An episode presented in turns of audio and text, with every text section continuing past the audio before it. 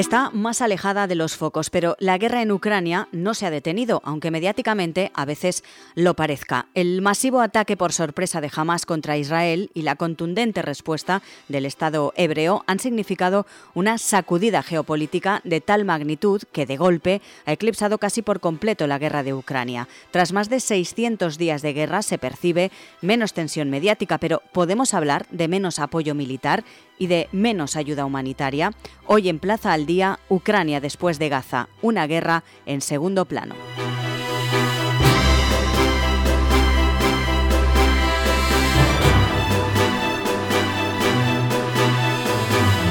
Saludamos a Ruth Ferrero Turrión. Ella es profesora de Ciencia Política y Estudios Europeos en la Universidad Complutense de Madrid. Señora Ferrero, muy buenas. Hola, encantada de estar con vosotros. Queríamos, en primer lugar, eh, decíamos al inicio, en la introducción, que efectivamente el masivo ataque por sorpresa de Hamas contra Israel y la contundente respuesta del Estado hebreo han significado una sacudida geopolítica de tal magnitud que, de golpe, ha eclipsado un poco por completo la guerra en Ucrania. ¿Está ocurriendo eso? Bueno, en realidad eh, sí está ocurriendo, puesto que el, enfoque, el enfoque mediático, evidentemente, se ha movido hacia un conflicto de Oriente Medio que lleva muchos años latente, con distintos picos de violencia, y en esta ocasión, bueno, pues es el mayor, ha sido la mayor pérdida de vidas en Israel desde hace muchos años. La, contundencia de la respuesta eh, de, de, Israel, bueno, pues también estamos viendo que ha causado el mayor número de víctimas palestinas en, lo que llevamos, digamos, de todo, de todo el conflicto en los, distintos picos de violencia que hemos visto. Hmm. Esto ha ido acompañado de eh, que Estados Unidos ha desviado claramente, y de hecho lo estamos viendo en las distintas votaciones de aprobación de presupuestos en el Congreso norteamericano, ha desviado, ha desviado fondos eh, en dirección a, Palestina, a, a Israel, fondos que en principio estaban previstos que se iban a enviar a, a Ucrania, especialmente lo que hace al tema de suministros eh, de armas eh, y, de apoyo y de apoyo logístico en ese sentido. Esto es algo que ha repercutido sin duda en algunas de las expectativas que tenía el gobierno de Kiev eh, de recibir, digamos, ese apoyo, ese apoyo militar y sobre todo vamos a ver qué es lo que sucede los, durante, las, durante las próximas semanas y meses en la aprobación de nuevos paquetes de ayuda eh, tanto hacia eh, eh, Oriente Medio como hacia, Ucrania. Ya hemos visto que los republicanos están dispuestos a seguir continuar con dando el apoyo a Israel, pero no, no está tan claro que eso pueda continuar en el marco de las ayudas a, Ucrania. ¿no? Hay bastantes reticencias dentro de un grupo importante de congresistas republicanos como nos está contando, esos apoyos de la Casa Blanca que se han intensificado hacia Israel, un poco en detrimento a Ucrania, es un poco lo que nos está eh, reflejando usted. ¿Esa tendencia podría verse también en otros organismos? Em, podríamos, podríamos verlo. Lo, que sucede aquí es, en el que yo creo que es importante, es ver cómo la reacción, en este caso de la Unión Europea, eh, ha sido muy diferente en el caso de Ucrania, el apoyo a Ucrania, que en el apoyo que se pueda dar a, a, lo que está sucediendo en Oriente Medio, por varias, por varias reacciones. En, el, en, el, en la reacción en, el conflicto de Ucrania ha habido una unanimidad sin paliativos de todos los miembros de la Unión Europea en dar ese apoyo, en incrementar, incluso crear ese fondo de, europeo para la paz. Eh, y de ir incrementando el, el, presupuesto que está ahí destinado, ¿no? Para con el objetivo de con el objetivo de armar y de proveer de armas a, a los ucranianos. En el caso de Oriente Medio, no es, no es el caso. Hay bastante más división y el apoyo político está claramente decantado hacia, hacia, hacia Israel. Esto quiere decir que sucede un poco lo contrario que en Estados Unidos, eh, que la Unión Europea va a seguir manteniendo el apoyo económico y el apoyo militar a Ucrania, mm. pero que no va, y por tanto no va a haber desvíos hacia, hacia Oriente Medio. La cuestión aquí es si se va a poder compensar el decrecimiento de la ayuda norteamericana hacia, hacia Ucrania con lo que pueda llegar a incrementarse desde la Unión Europea. ¿Y puede influir eh, que el conflicto entre Israel y Palestina se alargue eh, muchísimo en el tiempo? Eh, está claro que el conflicto en Ucrania pensábamos que, no, se iba a alargar tanto y llevamos ya más de 600 días. En el caso de Israel y Palestina, que se alargue en ese tiempo, ¿de qué manera puede influir? Bueno, el conflicto en el Oriente Medio eh, es un conflicto que lleva abierto durante ya muchos años, no son ni 10 ni 20, sino más años. ¿no? Eh, la cuestión es si desde la comunidad internacional se va a ser capaz de intentar llegar a una solución política eh, como la que están proponiendo, entre otros, el presidente Macron el presidente Sánchez. ¿no? si los altos del fuego se pueden llegar a transformar, digamos, en la convocatoria de una conferencia de paz, bueno, en ese caso, eh, que no sería de manera inmediata, sino en el medio plazo, pues eh, bueno, podríamos ser ciertamente optimistas. La cuestión es eh, cuál va a ser el apoyo en términos militares y financieros que pueda dar la Unión Europea a, en este caso, Israel, porque es que, vuelvo a repetir, las opiniones y las posiciones de los distintos Estados miembros no son unánimes en mm. relación con lo que está sucediendo en Oriente Medio. Yo creo que el foco fundamental en cuanto al impacto que la guerra de Oriente Medio pueda estar teniendo en Ucrania, hay que ponerla en, Estados Unidos, que va a ser determinante en ese, en ese caso. Luego también tenemos que tener en cuenta que tenemos elecciones eh, presidenciales norteamericanas el próximo año y eso, sin duda, no va a cambiar, ¿no? porque ahí sí que hay unanimidad en relación al apoyo a Israel, no va a cambiar la posición norteamericana de apoyo financiero hacia, hacia el Medio Oriente, pero sí que puede llegar a influir de manera muy sustantiva en, en las remesas y la, y la ayuda financiera y militar que pueda eh, percibir, percibir Ucrania. Y esto es algo que, que también sabe el Kremlin y, que va a intentar, por supuesto, aprovechar, aprovechar a su favor. Y la cuestión, vuelvo a repetir, yo creo que va a depender de la capacidad que pueda llegar a tener la Unión Europea de compensar el decrecimiento de la ayuda norteamericana hacia Ucrania. ¿Tiene el Kremlin de alguna manera mm, tanta influencia sobre Hamas como vínculos con ella o no? Yo no, no creo. Yo creo que Hamas eh, tiene más vínculos con Irán. Eh, eh, de hecho, Rusia siempre ha tenido una relación mucho más fluida con Israel que con Palestina por distintas razones, pero y, otra cosa es que utilitariamente puedan puedan tener cierto cierto nivel de, ¿no? de, diálogo y de hecho una de las cuestiones que ha sorprendido es como Rusia se ha intentado poner como una parte mediadora en el marco de en el marco de Naciones Unidas lanzando distintas propuestas en el marco del Consejo de Seguridad de alto el fuego en, en, en, en, Oriente Medio. Por tanto, no, yo no diría que tiene apoyo ruso jamás. Diría que tiene apoyo iraní y que fundamentalmente en, tema, en temas financiero y militar, pero desde luego no creo que Rusia sea un actor determinante en lo que está sucediendo en este momento en la franja de Gaza. Y eh, tenemos que hablar sí o sí de, Vladimir Putin, eh, la situación que está ocurriendo en Oriente, de qué manera afecta a, esta persona, a este personaje, a, Putin. Bueno, puede llegar a afectarlo efectivamente si hay una prolongación de la guerra, puesto que uno de sus principales aliados en la región, que es Irán, es el que le ha estado proveyendo de drones, por ejemplo, no tripulados, en los ataques aéreos que ha ejercido sobre, sobre Ucrania no creo que lo que esté sucediendo en Oriente Medio ahora mismo pueda influir, digamos, en los planes que tenga que tenga Rusia de cara de cara al, medio y a largo y a largo plazo.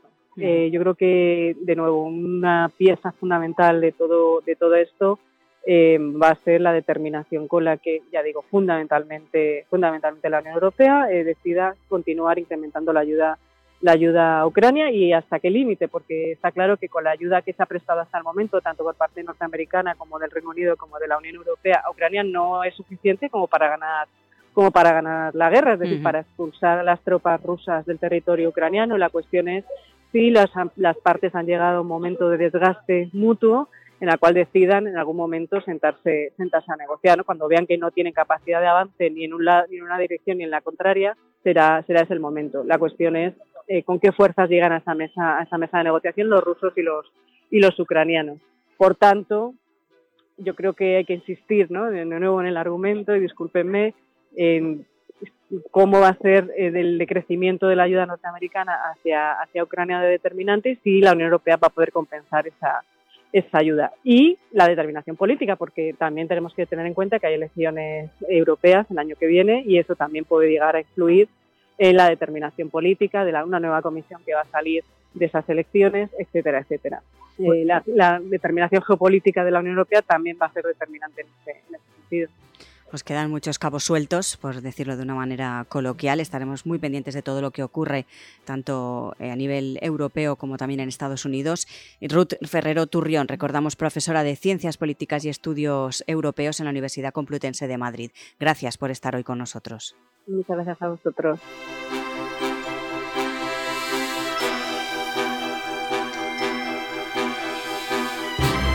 Y queremos hablar también con Andriy Sirochenkov, él es profesor de español en Kiev. Hemos hablado con él en muchísimas ocasiones. Andriy, muy buenas. Hola, ¿qué tal? queríamos hablar contigo sobre todo porque ah, llevamos casi casi 600, más de 600 días de conflicto entre Ucrania y Rusia. Eh, estamos hablando de cómo está afectando el conflicto en Oriente, precisamente en, la guerra en Ucrania, y queríamos saber desde, desde tu situación, desde Kiev, eh, si estáis notando precisamente eh, ese conflicto entre Israel y Palestina, si, vosotros estáis notando que está afectando de alguna manera al día a día de, la guerra en Ucrania. lo notamos por supuesto que lo notamos desde las noticias que nos llegan, Em, porque em, parece como que eh, nuestra guerra pasa a un segundo plano y, eso es normal. quiero decir que eh, para nosotros no es normal, pero yo entiendo por qué esto ocurre, porque todo el mundo ahora pues eh, está pendiente de este conflicto en Israel pero claro que a nosotros eso nos preocupa un poquito porque nosotros, como sabéis, pues dependemos muchísimo del apoyo eh, de Europa, de Estados Unidos, así que mm, sí, es una, es una pena, pero no sé qué le vamos a hacer. Ah, no se pensaba pues que el conflicto se iba a alargar tanto, hemos dicho más de 600 días ya de, guerra. Eh, ¿En qué punto os encontráis? Eh, ¿Cómo es tu día a día? Eh, ¿Puedes dar clase? ¿Estás yendo a la escuela o das clase online? No sé, ¿cuál es tu situación en estos momentos? Seguimos con la misma situación, o sea, seguimos dando clase online porque no nos atrevemos a volver offline Em, pues seguimos, em, seguimos teniendo ataques de drones, ataques de misiles em, por parte de Rusia, así que es un poco peligroso. Aunque también os puedo decir que en Kiev la situación, bueno, en Kiev ya se está más o menos tranquilo porque gracias a nuestra defensa antiaérea, antiaérea muchísimas gracias a todos nuestros defensores en este sector.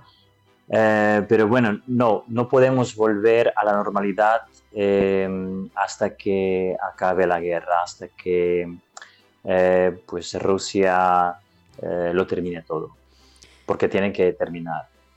Claro, no se ha olvidado nadie de ese conflicto en Ucrania, pero sí que es verdad que mediáticamente da esa sensación de que se ha dejado de un lado el conflicto entre Ucrania y Rusia y está todo el foco centrado en lo que ocurre en Oriente. Pero tú que estás ahí y que estás en, Kiev, eh, ¿también tienes esa sensación? Sí, efectivamente.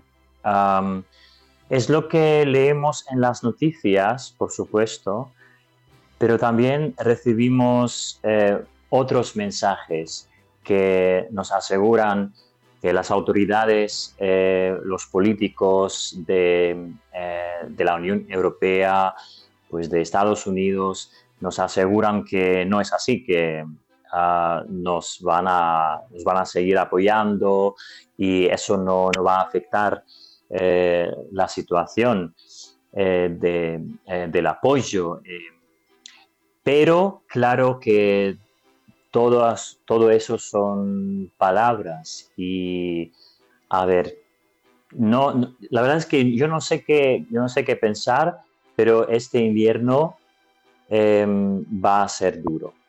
Creo que va a ser duro por, eh, por los ataques que, que está planificando Rusia eh, y todos estamos pendientes. Ah, por, eh, por, los conflictos eh, mundiales, por lo de ah, Israel, eh, por las elecciones en Estados Unidos, por la falta del apoyo en la Unión Europea por parte de Hungría y ahora los Países Bajos, después de las elecciones, también he leído que quieren quiere dejar de apoyarnos con las armas. Pues claro, las noticias nos suenan fatal, pero bueno, tenemos la esperanza como siempre. Decíamos antes que ya son más de 600 días de conflicto, pero ¿cómo es vuestro día a día? ¿Podéis salir a comprar, a comprar comida? ¿Hacéis una vida, entre comillas, normal, Andri? Sí, más o menos sí. Eh, creo que ya llevamos bastante tiempo eh, haciendo nuestra vida de manera normal. Eh, pues no hay ningún problema con la comida, ningún problema con medicamentos, pues todos los negocios están están abiertos, pues así que em, se, aprecia la normalidad de, la vida sin guerra, pero claro, en, cualquier momento pues puede pasar algo relacionado con, con la guerra, así que estamos un poco, todos estamos un poco nerviosos, ansiosos, no sé, con a veces con angustia mm. tremenda, pero sobre todo cuando, cuando ha llegado el frío y ahora pues estamos, eh, estamos pendientes de, los ataques, de los nuevos ataques que está eh, planificando nuestro vecino. Pero bueno, no, eh, no hay ningún problema, no hay, no hay inconvenientes, no hay más o menos eh, no hay contratiempos, eh, eh, como por ejemplo en comparación con lo que, lo que tuvimos al principio de la guerra. Pues Andri, recordamos, él es profesor de español en, en, Kiev. Como siempre, muchísimas gracias por atendernos y nos alegramos sobre todo que te encuentres bien y que esperemos que pronto acabe todo esto. Gracias a vosotros y resistiremos.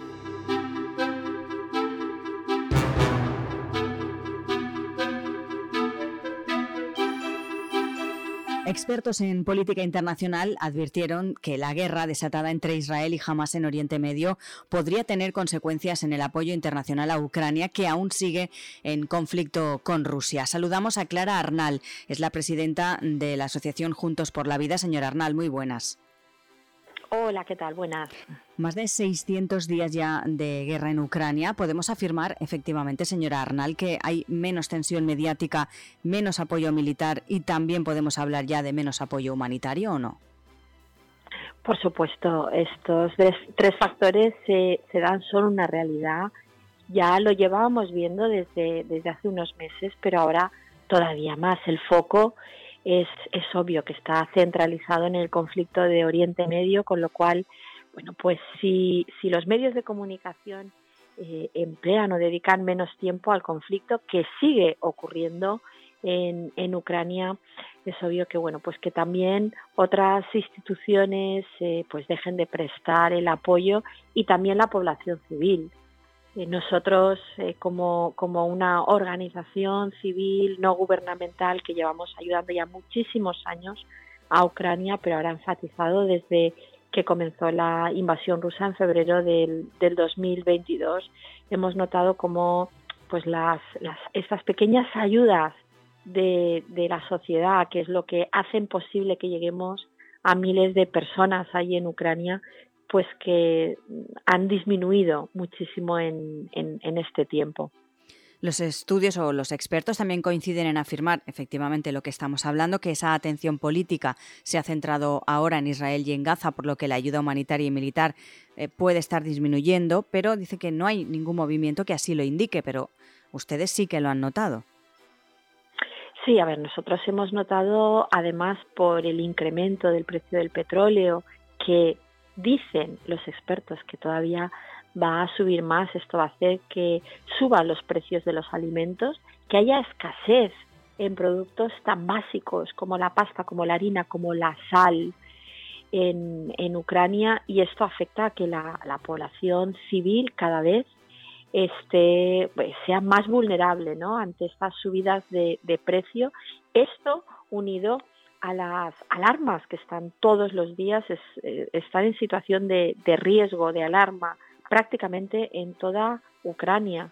Eh, día a día, aunque ellos ya después de estos casi dos años de guerra intentan normalizar una situación que es espantosa, porque ninguna guerra tendría que ser algo normal entre la población civil, entre los niños, pero claro, la subida de los precios, la falta de empleo, la escasez de empleo, la escasez de hombres, las bajas que cada vez son más en los, en los hombres, en los jóvenes, que se tienen que, ir al, al, frente. Esto se nota, se nota por supuesto en la, en la sociedad y ahora todavía muchísimo más por la por la falta de, del foco mediático que se ha desviado, por supuesto, hacia el conflicto de Oriente Medio.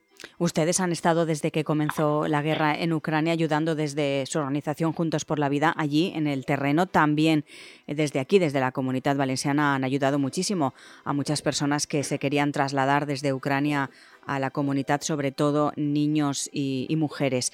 ¿En qué punto se encuentra esa, ayuda? ¿Todavía eh, viene gente? ¿Estáis todavía eh, pues, ayudándoles a esos, a esos traslados o eso de momento también está parado? Seguimos emplazando a algunas personas que siguen llegando a cuentagotas. Eh, seguimos ayudando, no económicamente, pero sí que apoyando y acompañando a refugiados, refugiadas que estaban aquí y que, y que quieren regresar a su país y seguimos eh, desde luego llevando ayuda humanitaria. Esta semana sale un camión con 33 palés de ayuda humanitaria y esperamos antes de final de año poder enviar otro camión con ayuda humanitaria.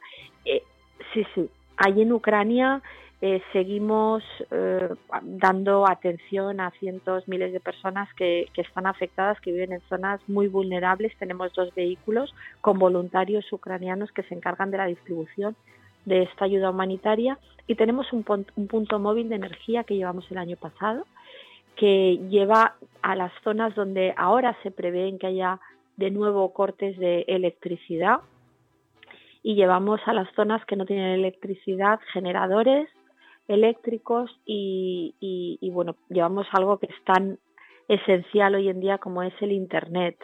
Eh, un punto de conexión para 600 dispositivos para las zonas que se han quedado sin Internet, que puedan conectarse las personas que siguen viviendo en, soledad, ¿no? para que, que, contacten con sus, con sus seres queridos. No hay que olvidar que un conflicto armado pues trae muchas pérdidas, pero también mucha soledad de la gente mayor que sigue viviendo allí. Imagino que también, eh, lógicamente, en la zona que ahora en Oriente eh, pues tienen ese conflicto entre, entre Gaza y, Palestina. Eh, no sé si ustedes están también ayudándoles en esa zona o, o, desde su organización no, pero tienen contacto con otras que sí que lo están haciendo. Pues lamentablemente son pocas las organizaciones pequeñas como nosotros, al menos nosotras no conocemos, nosotros no conocemos a ninguna que, esté actuando allí en el, en el conflicto. Que eso también es significativo. En la, frontera.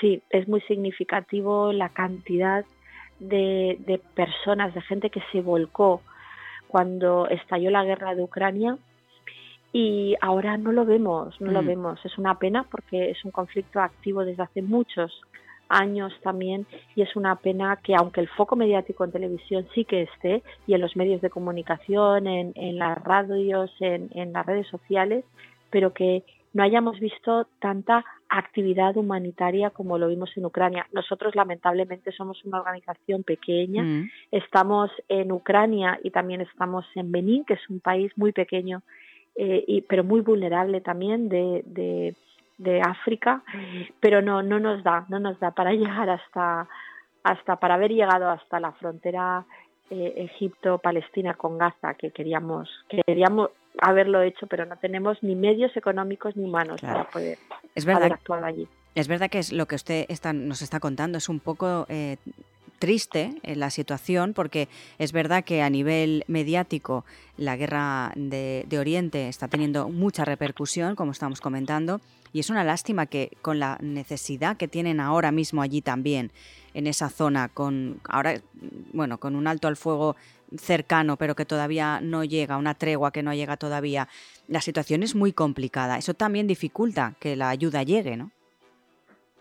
Así es, también estamos escuchando que la frontera está cerrada, que no pueden entrar los camiones de, ayuda humanitaria, aunque en estos momentos en la frontera polaca y en la checa con Ucrania también hay colas de hasta eh, seis, siete días para entrar la ayuda humanitaria. Esto es lo que nos están, nos están diciendo, con lo cual también se está se está dificultando, ¿no? Pero es tal vez por la lejanía. Nosotros eh, vemos eh, Israel, Palestina, lo vemos como muy lejos, desde España, desde Europa. También es algo que, que aunque la labor voluntaria, altruista, siempre tiene algo de egoísmo, ¿no? Y, y, bueno, pues lo, vemos tan lejos que no, no, nos va a llegar, ¿no?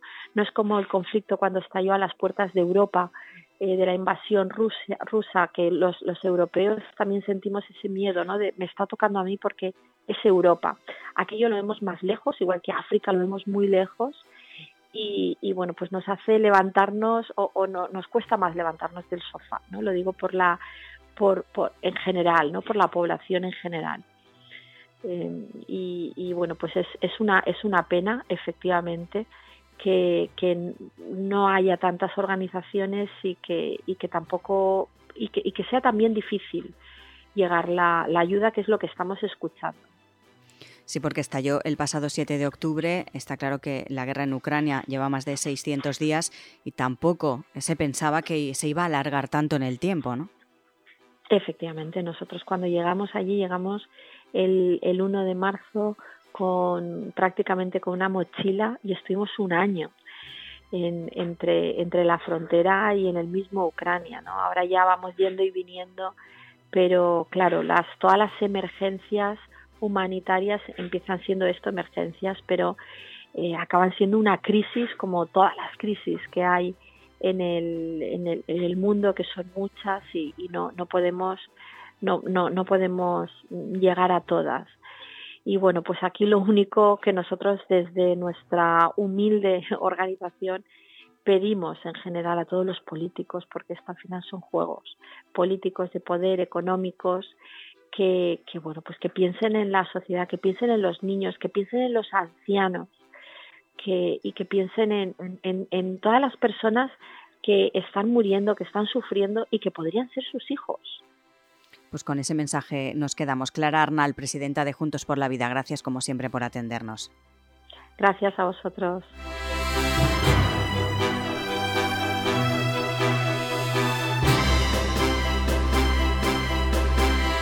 Plaza al Día es el daily de todas las cabeceras del Grupo Plaza. Lo pueden escuchar también a través de las principales plataformas de podcast, a las que pueden suscribirse y enviarnos sus comentarios. También les animamos a entrar en plazaldía.es, donde pueden encontrar todos nuestros contenidos y realizar cualquier suscripción.